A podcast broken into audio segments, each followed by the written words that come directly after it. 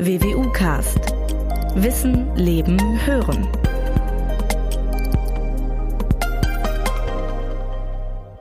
Ja, liebe Hörerinnen, liebe Hörer, ich freue mich, dass Sie wieder eingeschaltet haben zum WWU Podcast. Wir haben heute zu Gast Professor Dr. Hubert Wolf. Hubert Wolf ist Direktor des Seminars für mittlere und neue Kirchengeschichte an der Universität Münster. Aber Hubert Wolf ist viel, noch viel besser bekannt als Autor zahlreicher Bestseller und Bücher. Ich nenne mal nur drei, vier Titel. Die Nonnen von Sant'Ambrogio, Krypta, Konklave und das jüngste Buch, was auch für viel Furore gesorgt hat, Zölibat. Darüber und über vieles andere würde ich gerne heute mit Hubert Wolf sprechen, den ich hiermit sehr herzlich begrüße. Ich bin sehr gerne hergekommen. Herr Wolf, wir müssen aber gleich mit was Kritischem anfangen, mit was Krisenhaftem. Wenn man heute so googelt und mal katholische Kirche beispielsweise auf, eingibt in die Maschinen, dann kommt ganz häufig der Zusatz Krise der katholischen Kirche. Ist die katholische Kirche im Moment tatsächlich in einer Krise? Also ich glaube, das kann niemand bestreiten. Ich würde sogar sagen, dass diese Kirchenkrise, die wir im Moment haben, so groß ist wie die während der Reformationszeit. Und zwar schlicht und ergreifend deshalb die Missbrauchsdebatte, der Missbrauchsskandal, immer wieder neue Fälle von Missbrauch weltweit. Also dass Priester und Ordensleute Kinder und Jugendliche sexuell missbraucht haben. Eigentlich jeden zweiten mhm. Tag haben wir in irgendeiner Zeitung, in irgendeinem anderen Medium mhm. eine entsprechende schreckliche Nachricht, eine Aufarbeitung, die ja nur bedingt gelingt. Äh, wo viele den Eindruck haben, die Opfer werden vertröstet, aber es findet nicht wirklich eine tiefgehende Aufarbeitung statt. Mhm. Bischöfe, die vielleicht von Dingen gewusst haben, mhm. aber dann solche Priester wieder in anderen Pfarreien eingesetzt haben und sie damit wieder auf Kinder losgelassen haben. Also ein schreckliches Szenario. Und das hat dazu geführt, neben einer gesamten Situation, die im Moment sehr schwierig ist, denn wir haben ja einen, einen riesigen Reformstau, hm. vor dem die Kirche steht. Also hier in Münster Maria 2.0. Ja, Frauen, ja. die sagen, so geht's mit uns in dieser Kirche nicht weiter. Und das zusammen würden Sie tatsächlich sagen, das ist die größte Kirche, die die die größte Krise, die die katholische Kirche seit über 500 Jahren gerade ertragen muss. Denn man kann ja auch dagegen halten, na gut, Krisen ähm, hat es in der katholischen Kirche oder überhaupt in den beiden christlichen Kirchen immer schon gegeben. Aber die Dimension, würden Sie schon sagen, die hat tatsächlich diese Wucht? Bei dieser gewaltig. Ich meine, wir dürfen jetzt nicht nur auf Deutschland gucken. Also in Deutschland hat es schon eine gewaltige Wucht, weil die Austrittszahlen einfach immens sind und sie treffen jetzt die Kerngemeinden. Also es gehen nicht irgendwelche Leute, denen die katholische Kirche ohnehin Wurst ist und wenn es halt um Kirchensteuer geht, dann spare ich halt ein paar Kröten sondern mhm. jetzt gehen Leute, die waren Vorsitzende im Kirchengemeinderat, mhm. die waren Mitglied im Pfarrausschuss, die waren Lektoren, die haben jetzt die Nase voll, die sagen, diese endlosen Diskussionsprozesse, die führen zu nichts. Mhm. Das Und heißt, jetzt geht's richtig an die Substanz. Die ja, engagierten Katholiken verlassen die katholische genau, Kirche. Genau, weil sie sagen, es wird uns ständig irgendwas versprochen, es passiert aber nichts. Aber lassen Sie uns den Blick nicht auf Deutschland äh, fixiert halten, schauen wir einfach auf in die Welt. Amazonien, mhm. Brasilien, da findet ja im Moment diese Synode statt in Rom. Ich meine, wir haben in Lateinamerika 200 Millionen Katholiken verloren hm. an die Pfingstler. Das muss man sich einfach mal vorstellen. 200 Millionen die Zahl, haben wir, ja. ja. Das heißt, dort haben wir überhaupt keinen Priesternachwuchs. Eine Situation, ich habe mit äh, Bischof Erwin Kreutler gesprochen, der war Bischof bis vor einem Jahr einer Diözese, die ist so groß wie die Bundesrepublik. Die hat 20 Millionen Katholiken in 800 Pfarreien und er hat 17 Priester. Das heißt, da kommt vielleicht einmal im Jahr in so eine äh, Gemeinde im Busch ein Pfarrer hin und er gibt einmal im Jahr Eucharistie gefeiert. Pff, wo soll da Kirche funktionieren? Also es, es ist eine Krise, eine richtig richtig große fundamentale Krise. Krise. Ist das eine existenzielle Krise oder wie würden Sie das noch weiter charakterisieren wollen? Es ist eine sehr große, eine massive Krise. Kann es aber auch, weil es jetzt, wie Sie ja sagen, an die Substanz geht, die eigentlich Engagierten verlassen die Kirche, ist das auch eine existenzielle Krise? Also ich sehe schon, dass es eine existenzielle Krise ist, weil ich meine, was bleibt am Ende übrig?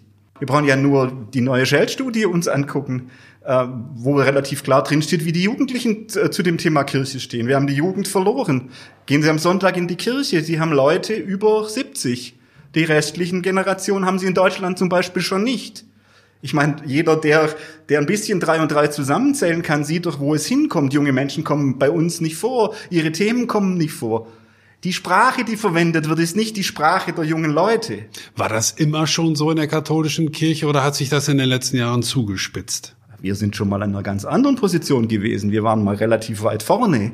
Die katholische Kirche war zum Beispiel nach dem Zweiten Weltkrieg die Instanz, die am unbelastetsten aus äh, der nationalsozialistischen Diktatur rausgekommen ist, die Siegerin in Trümmern, die Amerikaner und die Menschen, also die Besatzungsmächte und die Menschen hier haben gesagt, naja, die einzige Institution, auf die man bauen kann, ist die katholische Kirche, mehr als die evangelische, mhm. die ja viel stärker in äh, nationalsozialistische Dinge verwickelt war als die katholische. Mhm. Also wenn man sich das mal klar macht, nach, nach der Gründung der Bundesrepublik, ja, die Kirche hat einen immensen Einfluss auf die Regierungspolitik der Regierung Adenauer. Die Kirchen sind voll. Ganz selbstverständlich geht man am Sonntag in die Kirche. Aber kann man die Zeiten wirklich miteinander vergleichen? Damals war ja nun tatsächlich eine ganz andere gesellschaftliche Realität. Heute haben Jugendliche natürlich ein ganz anderes Spektrum an Möglichkeiten, an Freizeitmöglichkeiten, an, an Relevanz zu anderen Themen und so weiter. Ist das ernsthaft zu erwarten, dass sich Jugendliche tatsächlich für Kirche interessieren oder sollte es der Anspruch sein der katholischen Kirche zu sagen, nein, wir müssen sie, wir wollen sie erreichen? Ja, der Anspruch ist ja klar, geht hinaus in alle Welt und verkündet allen Menschen das Evangelium, steht am Ende des Matthäus-Evangeliums. Das ist der Auftrag. Aber nun, die, die Aufgabe der Kirche ist doch eine immer neue Inkulturation. Wenn sich die Kultur ändert, da müssen wir uns fragen, wie können wir unsere Botschaft in diese veränderte Kultur hineinbringen. Mhm. Das die Geschichte der Kirche zeigt, dass es ja immer wieder diese Inkulturationsprozesse gegeben hat, zum Teil mit massiver Veränderung auch der Form und des Inhalts dessen, was verkündet worden ist. Das heißt, von dem Gegenargument, was ja häufig aus Rom oder auch von anderen Vertretern der katholischen Kirche zu hören ist, wir dürfen uns auf keinen Fall im Zeitgeist anpassen, sonst rennen wir immer hinterher. Halten Sie persönlich nicht viel? Ich würde so gar nicht argumentieren. Mit Zeitgeist anpassen hat das, was ich sage, gar nichts zu tun. Mhm. Zeitgeist anpassen würde ja heißen, ich laufe irgendwelchen Moden hinterher. Darum ja. geht's ja nicht. Sondern die Shell-Studie sagt ja auch, die jungen Menschen, ganz viele sind durchaus religiös. Die haben religiöse Fragen. Nur unser Laden, die katholische Kirche, ist nicht in der Lage, diese Menschen anzusprechen. Und das müssen wir uns schon mal überlegen. Wie machen wir das denn eigentlich? Nehmen wir eigentlich wahr, wo diese Menschen stehen? Verstehen das also mal ein Beispiel. Können wir wirklich glauben, dass wir mit unserer Sexualmoral, hm. die ein Produkt des 19. Jahrhunderts ist, können wir wirklich glauben, dass wir mit dem Verbot der Pille und anderen Dingen, dass wir da irgendwo in die, in die Nähe von dem kommen, wo das Lebensgefühl heutiger Menschen ist? Sind das, was man ja auch häufig hört, die typisch deutschen Fragen? Sexualmoral, Rolle der Frauen in der Kirche? Oder nehmen Sie das so wahr, dass das auch in Amazonien, in Asien oder sonst wo Fragen sind, die dort gestellt werden? Also man muss natürlich von Kontinent zu Kontinent und von Kultur zu Kultur hinschauen. Also in Afrika ist die Rolle der Frau und die Diskussion eine ganz andere als bei uns und nochmal eine andere als in, in Lateinamerika. Aber in Lateinamerika ist die Forderung der Frauen nach einem Diakonat oder gar einer Priesterweihe viel massiver als bei uns. Mhm. Also es ist kein deutsches Problem. Ich habe mit Frauen, mit indigenen Frauen aus dem Amazonasgebiet gesprochen. Die haben gesagt, hör mal, wir leiten seit 30 Jahren leiten wir die Gemeinden, weil es keine Priester gibt. Also ist doch eigentlich ganz logisch, dass wir jetzt als Frauen die Priesterweihe kriegen. Mhm. Ende. Mhm. Also so diese Diskussion oder dieses Ablenkungsmanöver. Ja, ja, das ist ein deutsches Thema so diese hyperkritischen Deutschen, hm. das sticht nicht. Hm. Wir müssen ernst nehmen, dass es unterschiedliche Probleme in unterschiedlichen Kontinenten gibt. Und deshalb ist die katholische Kirche eine Weltkirche. Mhm. Und es kann sein, dass unsere afrikanische Situation, wo zum Beispiel Homosexualität viel, viel problematischer ist als bei uns, dass sich diese Frage dort ganz anders stellt.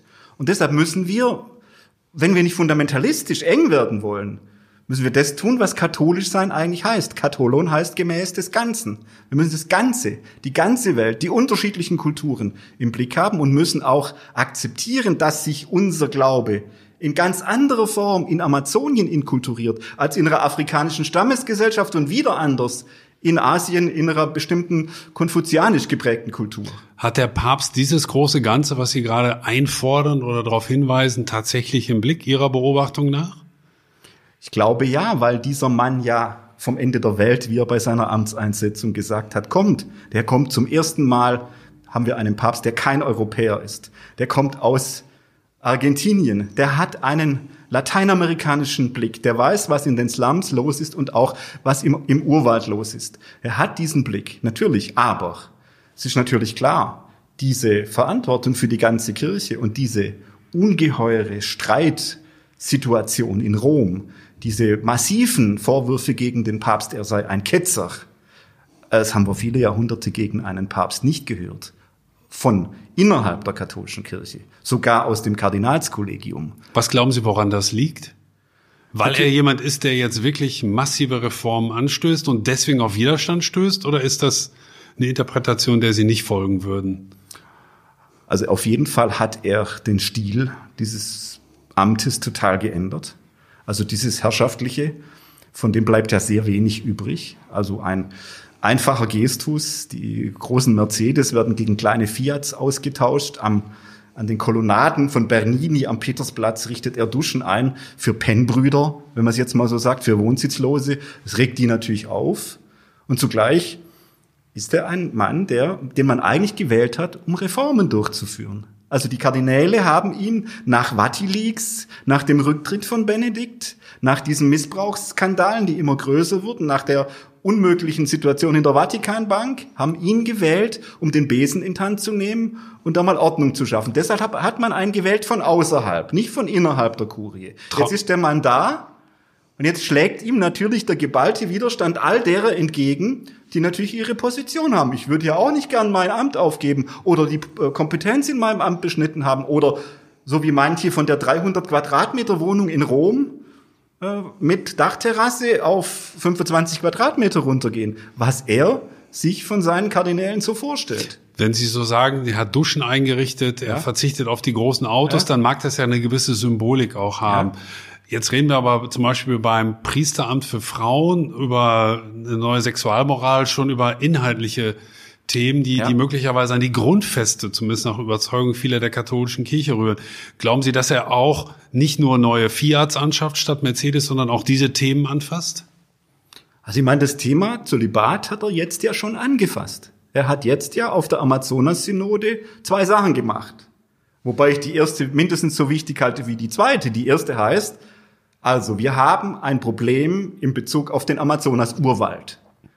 Da nehmen wir den indigenen Menschen ihre Lebensgrundlagen. Zugleich aber hat es was zu tun mit dem Klimawandel.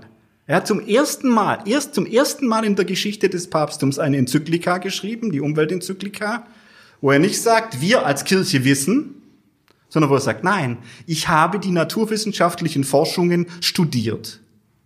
Und nach dem, was ich gelesen habe, ist es überaus plausibel, dass der Klimawandel von den Menschen gemacht ist. Mhm, mh. Wenn er also von den Menschen gemacht ist, was mir die Wissenschaft sagt, dann haben wir die Möglichkeit daran, was zu ändern. Das, das heißt, er dreht die Blickrichtung zum ersten Mal um. Er sagt nicht, im Evangelium steht und wir in unserer Tradition wissen, sondern er sagt, ich habe von denen aus der Naturwissenschaft gelernt. Mhm. Weil ich das gelernt habe, muss ich in meiner Lehre etwas machen. Ja. Ich muss nämlich dazu zurückkommen zu sagen, wir haben als Menschen und als Christen den Auftrag, die Schöpfung zu bewahren. Denn Gott mhm. hat sie mhm. uns nur anvertraut, sie gehört uns nicht. Mhm. Also müssen wir was gegen den Klimawandel tun. So. Das finde ich erstmal super. Und ich hoffe, dass auf dieser Lateinamerika-Synode ah, jetzt bei dem Punkt mal rauskommt, okay, Fridays for Future ist gut, aber wir Katholiken haben immer schon Sundays for Future. Also warum nicht mal ganz klar sagen, okay, diejenigen Konzerne, die weiterhin von der Vernichtung dieses Urwalds profitieren, bei denen können Katholiken künftig nichts mehr einkaufen. Stellen Sie sich mal 1,3 Milliarden Menschen mhm. vor, denen der Papst sagt, die und diese Firma ist mit dran schuld, das. Wäre das nicht ein Signal? Und beim Zölibat hat er jetzt gesagt, ja, wir müssen über die Zulassung von verheirateten Männern hm. in Amazonien reden. Also deshalb schlägt ihm ja dieser harte Wind entgegen, wobei beim Zölibat, ehrlich gesagt, das Ganze relativ problemlos ist, weil wir ja schon lange selbstverständlich verheiratete Männer in der katholischen Kirche haben. Er täte also nichts Neues. Man versteckt sie nur, oder wie würden Sie das bezeichnen? Wir haben sie und die werden geleugnet, obwohl in dem einschlägigen Beschluss des Zweiten Vatikanischen Konzils, also dem verbindlichen Dokument für die Lehre der Kirche heute steht, der Zölibat ist zwar dem priesterlichen Dienst angemessen, er gehört aber nicht zu seinem Wesen. Und wir haben in unserer Tradition selbstverständlich zölibatär lebende Priester und auch solche, die die heilige Ehe auf sich genommen haben. Angefangen bei den Aposteln und bis zu den Priestern in den mit uns verbundenen katholischen Kirchen des Ostens. Mehr braucht man dazu nicht sagen. Wir mhm. haben es ganz selbstverständlich. Mhm. Und deshalb sollten alle nicht so tun, als ob wir es nicht hätten. Und um auf das zweite wesentliche Thema, was ja hier auch vielfach diskutiert wird, Priesteramt für Frauen, Diakonat für Frauen. Wie ist Ihre Haltung dazu? Lässt sich das oder wie ist Ihre Prognose auch vielleicht dazu? Lässt sich das dauerhaft aufrechterhalten oder ist es nur eine Frage der Zeit, bis sich da auch ein grundlegender Wandel einstellt? Ja, Sie fragen mich ja zunächst mal als Historiker. Ich bin ja Kirchenhistoriker. Also ich bin ja hier an dieser Universität, um die Geschichte der Kirche genau anzugucken. Deshalb fragen Sie mich ja. Und ja. nun haben wir so, wie wir in unserer Tradition, also Schrift und Tradition sind die beiden einzigen Quellen der Erkenntnis, die es für die katholische Lehre geben kann. Dass wir selbstverständlich verheiratete Priester im, also verheiratete Priester in unserer Tradition haben, ist ein ganz starkes Argument aus unserer eigenen Tradition. Mhm. Und so haben wir auch ganz selbstverständlich bis ins zehnte Jahrhundert Diakoninnen gehabt. Das heißt, wenn wir sagen können, dass wir über fünf, sechs Jahrhunderte selbstverständlich geweihte Frauen als Diakoninnen hatten, dann würde ich wieder sagen, in unserer Tradition Historisch gibt es ja. dieses Argument und jetzt ganz starkes Argument. Warum brauchen wir eigentlich, haben wir eigentlich Frauen selbstverständlich im Diakonat gebraucht? Ganz einfach deshalb, weil wir bis ins 10. Jahrhundert Erwachsenentaufe haben. Taufe heißt aber dreimal untertauchen, richtig untertauchen, also ausziehen, dreimal untertauchen. Können Sie sich vorstellen, nach unserer katholischen Sexualmoral, dass ein Mann eine erwachsene Frau völlig entkleidet und untertauchen darf bei der Taufe. Nein. Wozu braucht man die Frauen als Diakoninnen? Als Damit Täuferin? sie das übernehmen. Genau. Und deshalb ist das ist so ein plausibles Argument. Wir haben es gehabt. Also ich glaube, Diakonat der Frau ist von der Tradition gedeckt, kann problemlos gemacht werden. Mhm. Priesterweihe der Frauen ist schwieriger, weil wir in der Tradition keine geweihten Priesterinnen haben. Mhm. Da müsste man jetzt wesentlich komplizierter argumentieren und könnte nicht so einfach, wie ich es jetzt mache, aus der Tradition die Traditionalisten mit ihren eigenen Waffen schlagen. Aber das Diakonat für Frauen, das wäre ja schon mal, wenn ich das richtig verstehe, ein wichtiges Symbol, ein wichtiges Zeichen. Äh, das halten Sie für durchaus machbar, plausibel und auch vielleicht unter diesem Papst noch für realistisch? Also es ist zumindest von der Tradition der Kirche her gedeckt. Nochmal. Mhm. Und es wird in der Lateinamerika-Synode im Moment darüber diskutiert. Mhm. Und ich glaube ganz ehrlich, wenn dieser Schritt nicht kommt, dann werden wir noch mal viel, viel mehr Frauen verlieren. Denn die Frauen sagen, hör mal, wir tragen die Gemeinden. Jetzt haben wir 50 Jahre über das Diakonat der Frau diskutiert. Irgendwann ist mal zu Ende. Und wir haben ja auch bei dem synodalen Weg, den wir in Deutschland im Moment haben, eine Arbeitsgruppe, die heißt die Rolle der Frauen in der Kirche. Und da mhm. wird es ganz gewiss ums Diakonat der Frau gehen. Ich will immer auf die Rolle des Papstes zu sprechen kommen. Sie kennen sich in Rom sehr, sehr gut aus. Sie, Sie sind sehr, sehr häufig in Rom. Sie können auch die Politik im Kirchenstaat dort gut einschätzen. Wie stark ist der Papst, beziehungsweise wie stark ist auch der Widerstand? Wie muss man sich das vorstellen? Ist das wirklich ein Kulturkampf, ein Kampf der Fraktionen, der da stattfindet? Oder kann man nicht sagen, mein Gott, der Papst, der steht doch ganz automatisch über allem, er ist unfehlbar. Äh, wenn der spricht, dann ist das Gesetz oder ist das zu simpel gedacht? Ja, von der Lehre her wäre es ja so. Also man wünschte sich ja, äh, egal ob man jetzt die Unfehlbarkeit und vor allem den Jurisdiktionsprimat für gut findet oder schlecht Jurisdiktionsprimat heißt, der Papst hat alle rechtliche Vollmacht in der Kirche. Ja. Alle. Ja. Also er ist ein absoluter Monarch. Ja. Insofern wäre es ja dann ist es ja würde, logisch. Würde man sich sehr wünschen, so rum zu sagen, okay, dann mach's mal. Nur so einfach ist's halt nicht. Es ist im Moment so, dass dieser Papst, wie gesagt, den Stil verändert hat und dass er sehr viel ankündigt. Dass er aber im Grunde diese Vollmacht ganz am Schluss nicht wahrnimmt, sondern versucht, es irgendwie dialogisch so mit Kompromissen irgendwo hinzukriegen. Kann ich gut verstehen, weil er Angst hat, dass es Spaltungen gibt. Das kann ich gut verstehen. Aber wie gesagt, das, was im Moment passiert, also diese Anfeindungen gegen einen regierenden Papst mit einem zurückgetretenen Papst im Hintergrund, der sich mitunter instrumentalisieren lässt gegen die Politik des Papstes. Mhm. Die, die Vorwürfe gegen den Papst, er sei vom rechten Glauben abgefallen, das ist schon heftig. Und ich habe manchmal den Eindruck, er ist zu langmütig, also viel zu geduldig, er lässt da viel zu viel zu. Vielleicht muss man das, wenn man. Oder steckte hinter seinen Überlegungen, er ist ja sicherlich kein dummer Kopf, ganz im Gegenteil, ein Masterplan, dass er das sehr genau beobachtet, analysiert und genau weiß, wann er an welcher Stelle wie zuzuschlagen hat im übertragenen das Sinne. Glaube ich nicht. Ich glaube, dass er, dass es ihm nicht gelungen ist, die Kurie hm. auf diesem Reformprozess mitzunehmen und dass die Widerstände in der Kurie nicht nur in der Spitzenebene, sondern auch weiter unten dass diese Widerstände ziemlich massiv sind. Und ich meine, jetzt mal ehrlich, 2014 ne, bei der Weihnachtsansprache vor seinen Mitarbeitern hat er denen gesagt, ihr leidet alle unter Krankheiten. Ja, viele von euch haben geistlichen Alzheimer, die anderen sind karrieresüchtig und so geht's los.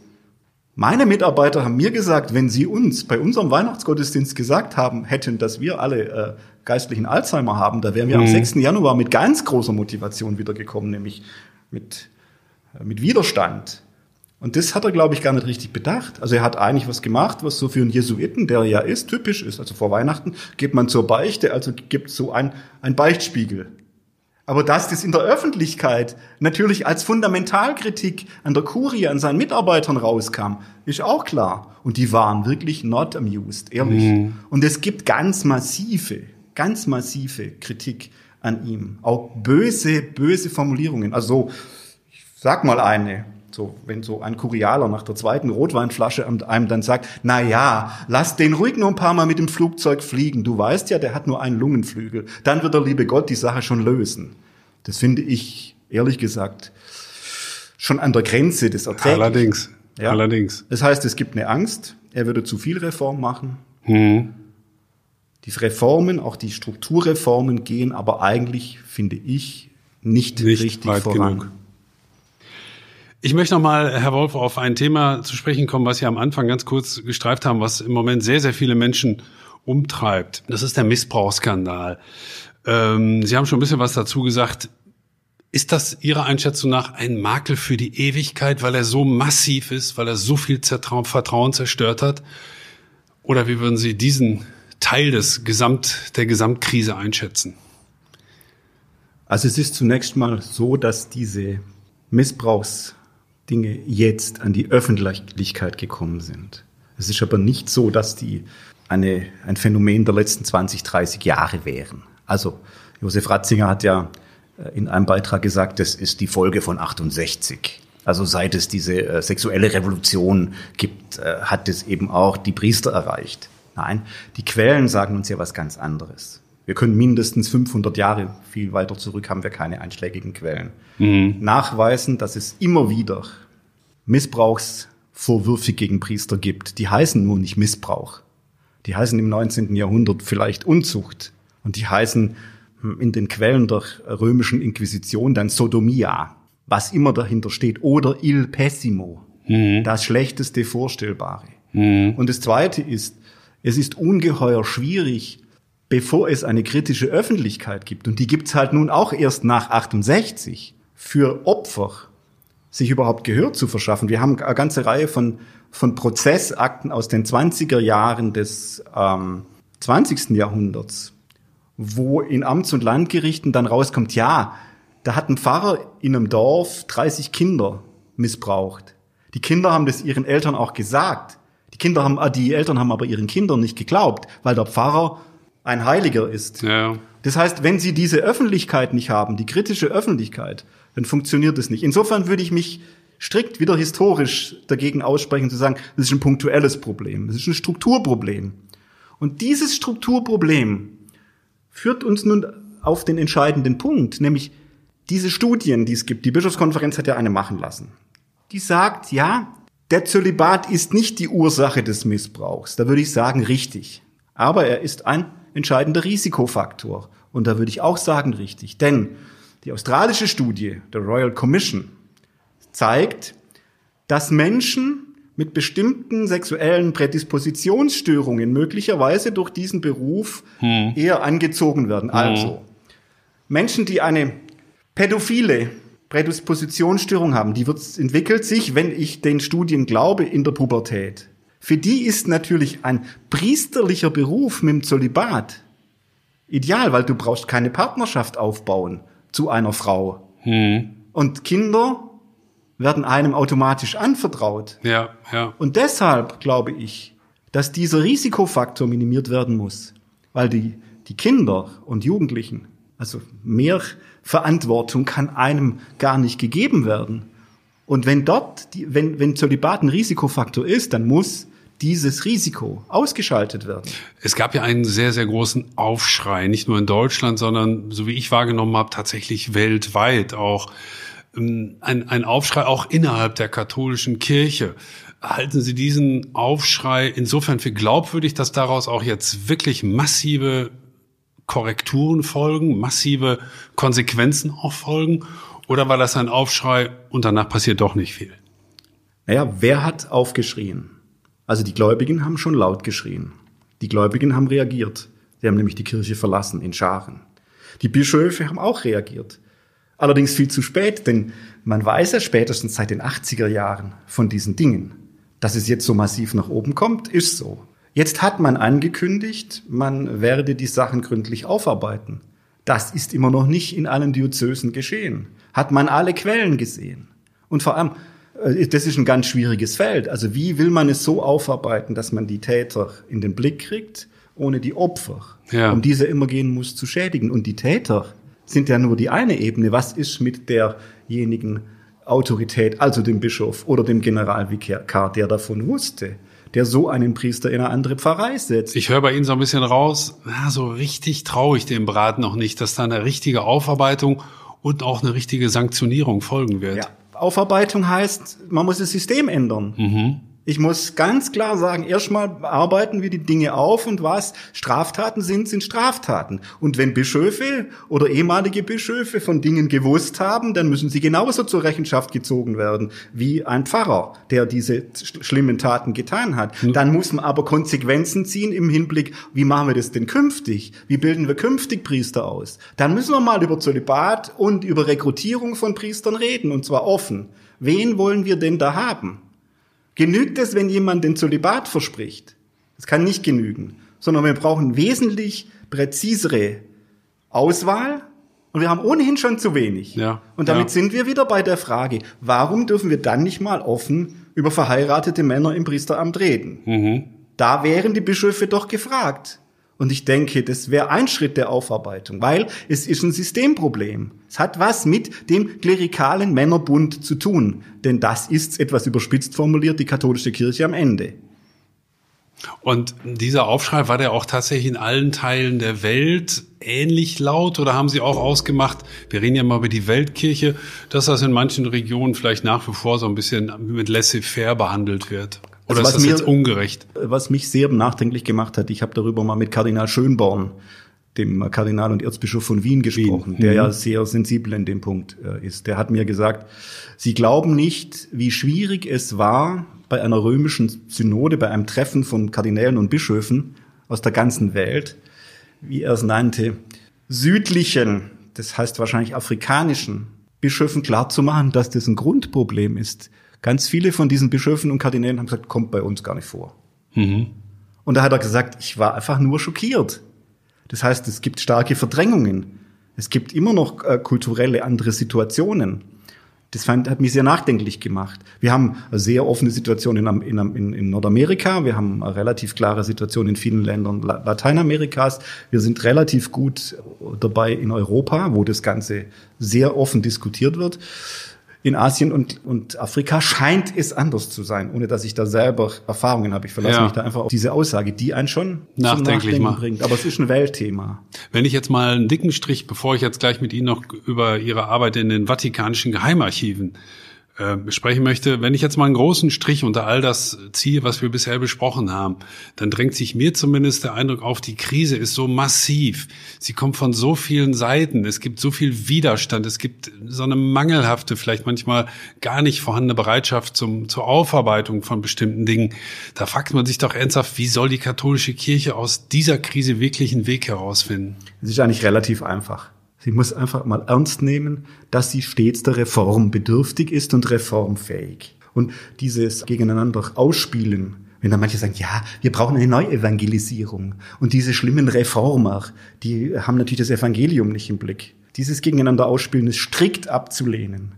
Die katholische Kirche hat eine gewaltige Chance, weil man sie eigentlich braucht. Es gibt immer eine große religiöse Sehnsucht. Wir haben eine wunderbare Botschaft. Aber auf dem Altar steht Christus. Mhm und nicht irgendjemand anders, nicht der Pfarrer oder der Papst oder der Bischof. Und Reform heißt eben, ja, umkehren.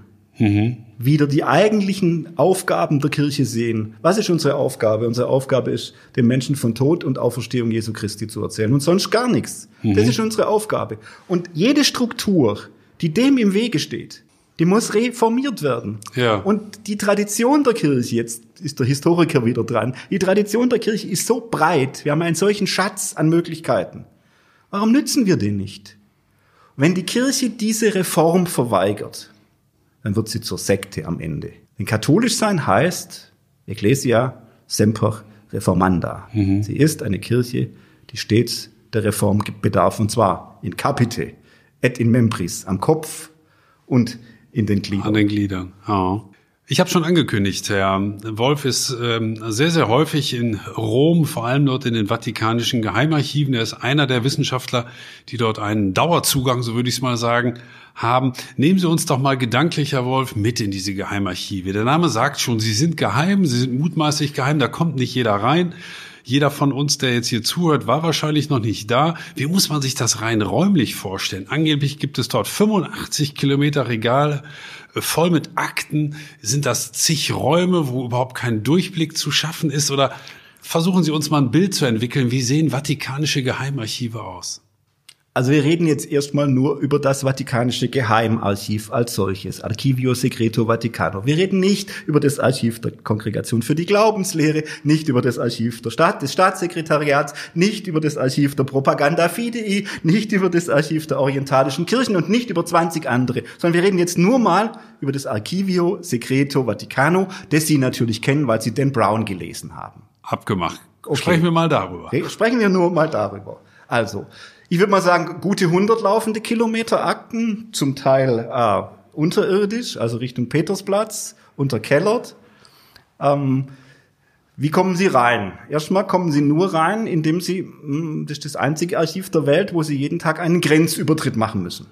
Also Sie müssen jeden Tag von der Republik Italien ja. in den Kirchenstaat einreisen. Okay. Das ist schon das erste Problem. Sie brauchen natürlich einen Pass. Pass. Mhm. Also wenn Sie jetzt rein wollen, dann müssen Sie erstmal dem Schweizer auf Deutsch freundlich Guten Morgen sagen. Bis dahin geht alles problemlos. Dann kommen die Vigili, also die nächste Stufe der päpstlichen Garde.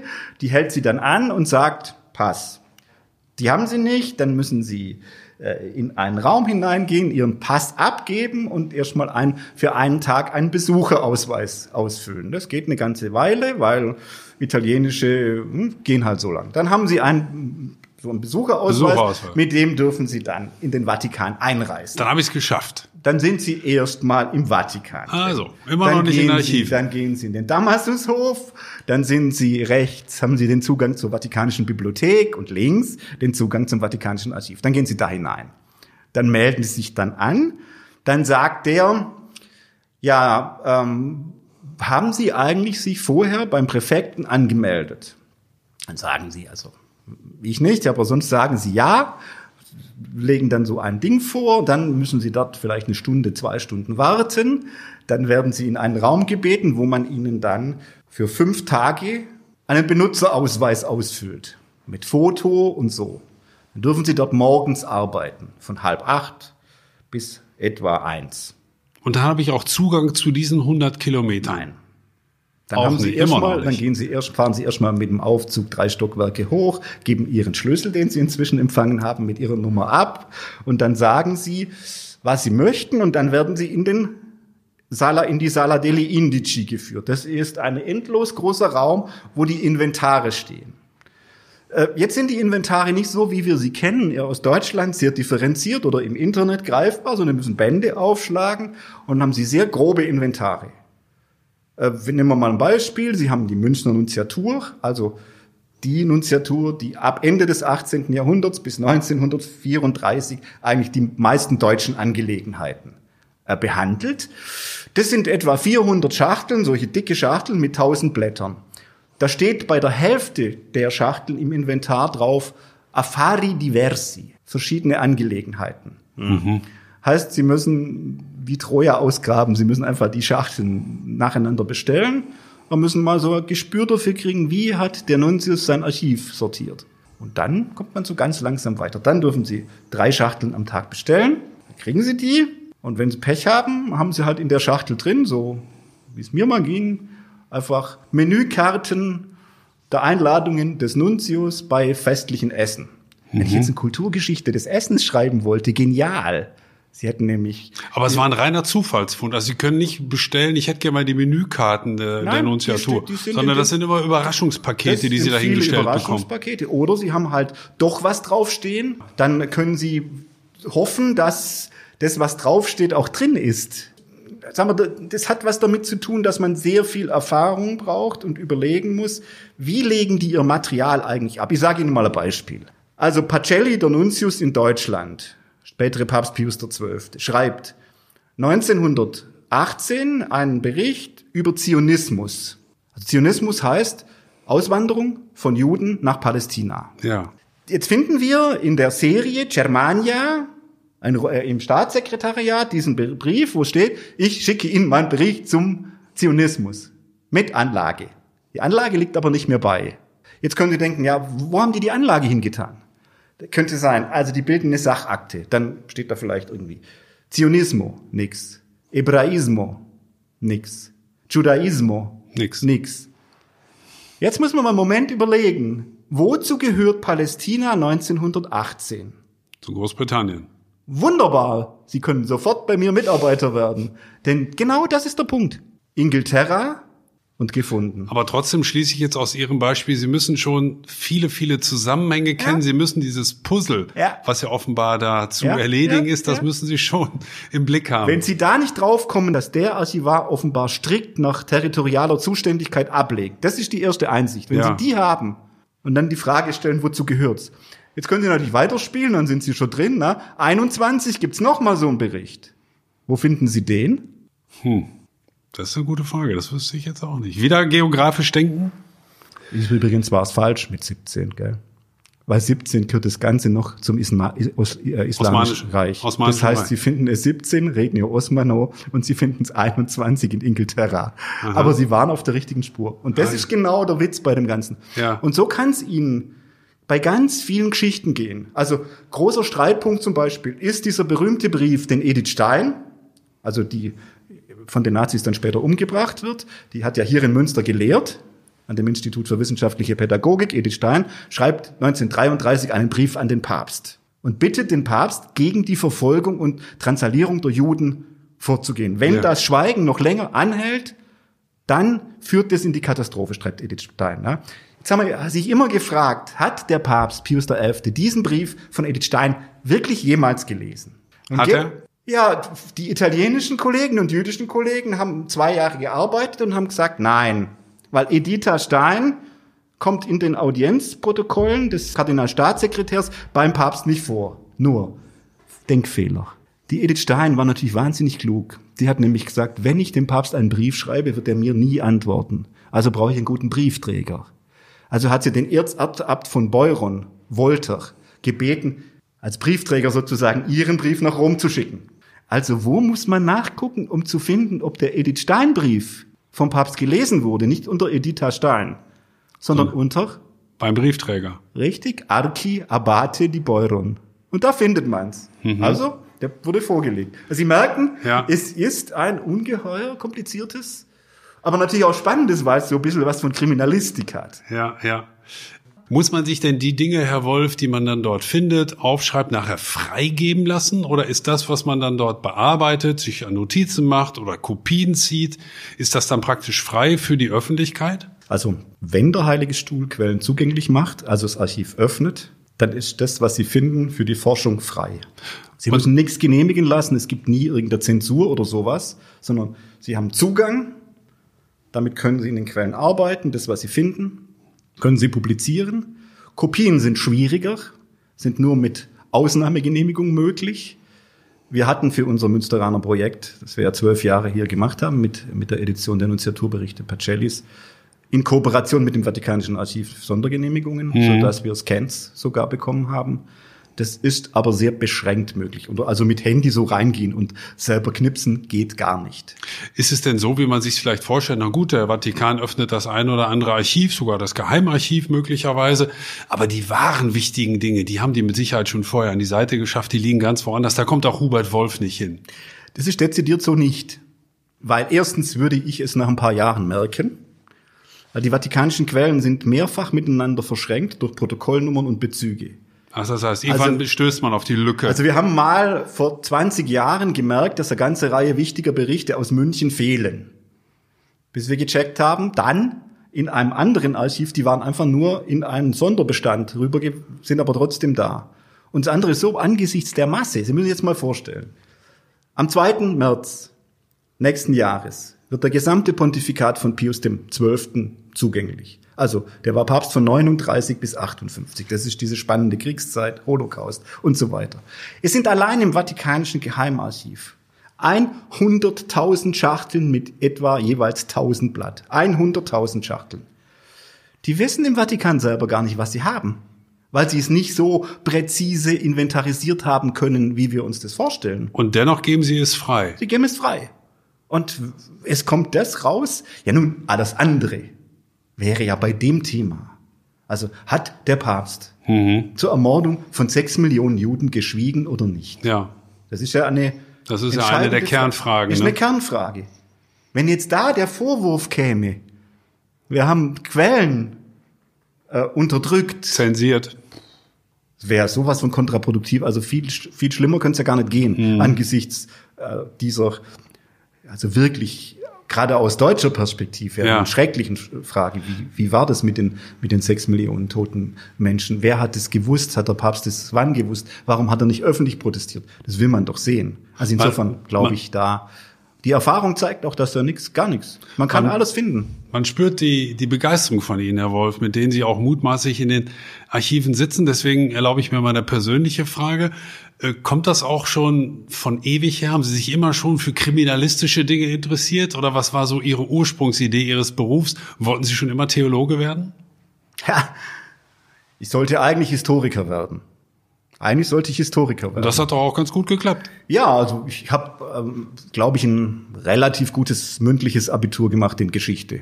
So gut, dass der Prüfungsvorsitzende aus Stuttgart äh, mir gesagt hat, ich müsste Geschichte studieren, weil ich habe ihm eine These, die er vorgelegt hat, habe ich ihm anhand eines Buches aus unserer Schulbibliothek widerlegt. Das war so. Dann habe ich gesagt, na ja, Geschichte ist irgendwie brotlose Kunst. Was willst du mit Geschichte? Äh, und Theologie war für mich eigentlich irgendwie klar. Ich bin katholisch sozialisiert, äh, habe eine tolle Erfahrung von Gemeinde, von Jugendarbeit, von Vatikanumsaufbruch. Und deshalb war für mich irgendwie klar, ich studiere Theologie und will Priester werden. Dass ich natürlich im ersten Semester in Tübingen dann ein Seminar mache in Kirchengeschichte und mein, mein Dam, späterer Doktorvater mir dann im ersten Semester sagt, ja, Sie müssen bei mir promovieren.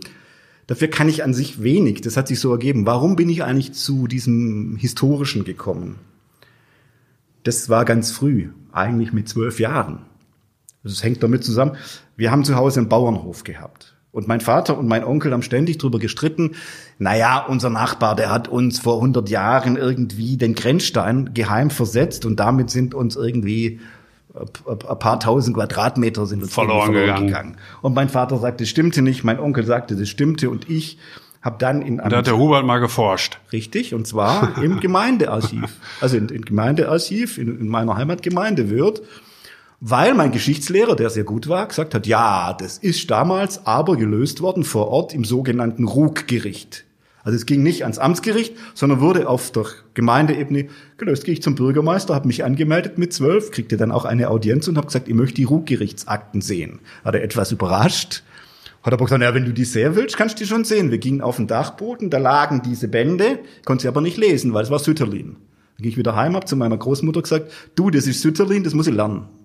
Habe ich Sütterlin gelernt, bin wenige Tage später wieder dahin gegangen, habe den Fall gefunden und tatsächlich, der Kerle hatte den Grenzstein verrückt, musste ihn aber nachher wieder zurücksetzen und eine Strafe zahlen. Und das war natürlich so die, das Urerlebnis. Also Ja. es gibt eine Streitfrage Ja, die man historisch aufarbeiten kann. und du, du kannst sie lösen. Sogar mit Sütterlin in wenigen Tagen, habe ich gerade gelernt. Ja, sicher, das ist ja kein Problem. Okay. Und so ist mit Und so war die Kombination für Sie dann auch, die sich perfekt ergeben hat. Das Interesse an, an der Geschichte, an Historie, aber auch das katholisch geprägte Elternhaus.